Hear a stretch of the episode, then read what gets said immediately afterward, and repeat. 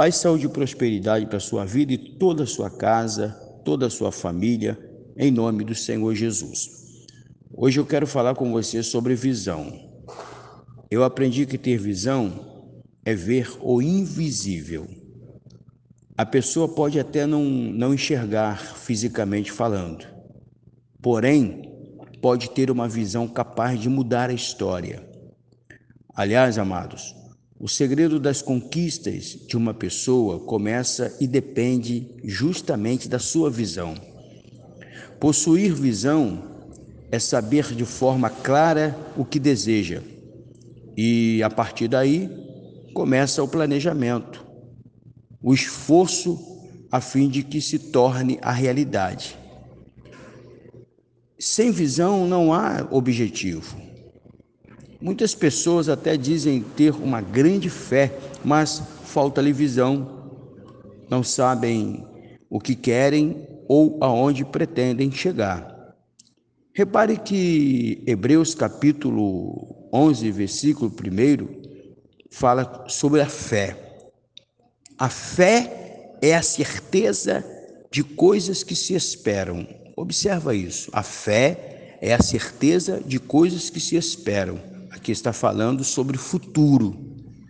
E diz assim: e a convicção de fatos, convicção de fatos que não se veem.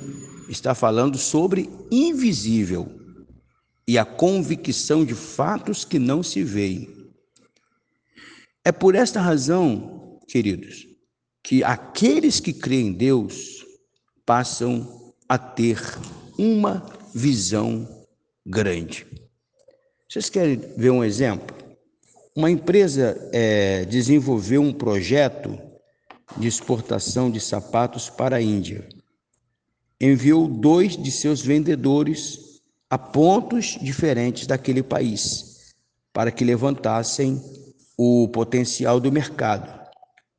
O primeiro vendedor enviou é, o seguinte e-mail para a diretoria da empresa: Senhores, cancele o projeto de exportação de sapatos para a Índia. Aqui ninguém usa sapatos. E sem ter conhecimento desse e-mail, o segundo vendedor enviou o seu e disse: Senhores, tripliquem o projeto de exportação de sapatos para a Índia. Aqui ninguém usa sapatos ainda. Veja que interessante. A mesma situação foi interpretada como um tremendo obstáculo para por um dos vendedores e como uma fantástica oportunidade para o outro. Então isso mostra como tudo na vida, gente, pode ser visto com enfoques e maneiras diferentes. Então, ao analisar um problema na sua vida, na sua casa, no seio da sua família, Procure observá-lo de todos os ângulos possíveis. Quem sabe você não possa transformar problemas em oportunidades. Você lembra o que está escrito no livro de Números, no capítulo 13 em diante?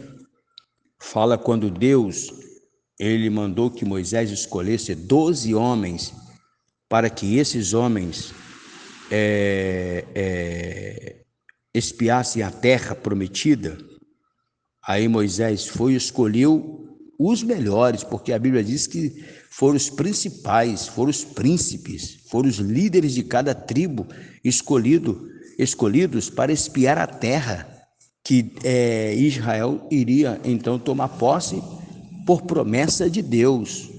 Veja que eles estavam fazendo tudo ali embaixo de uma promessa.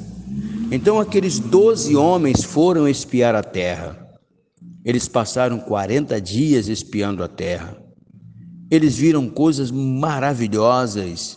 Eles ficaram felizes por ver tantas coisas maravilhosas naquela terra, mas também eles viram o quê? Eles viram dificuldades, eles viram obstáculos.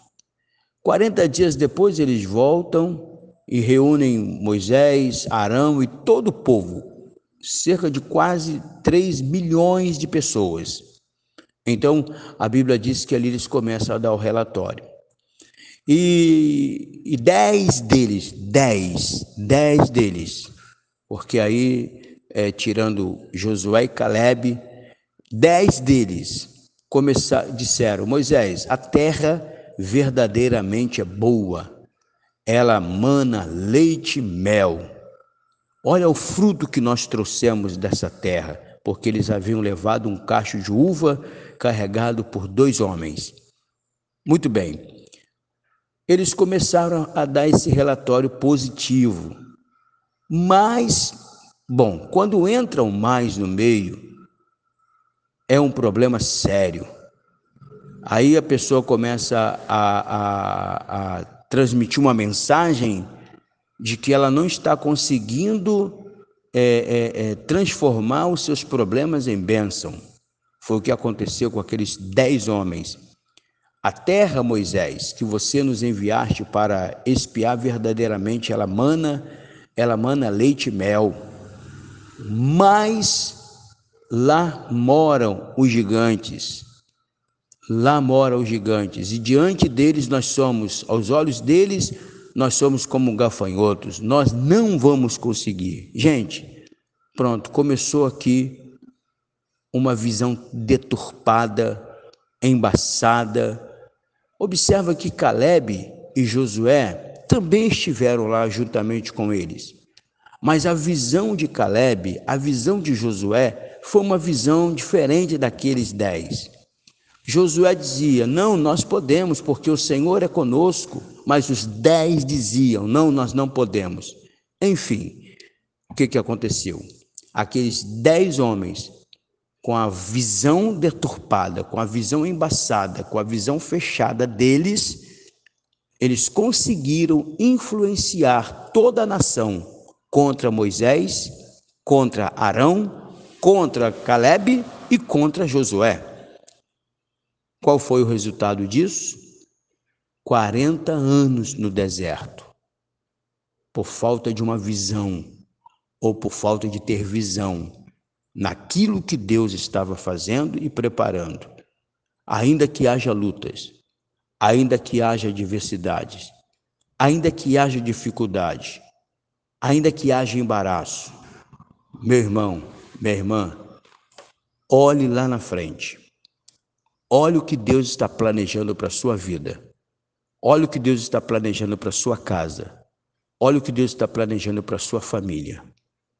Eu termino essa mensagem dizendo: tenha visão.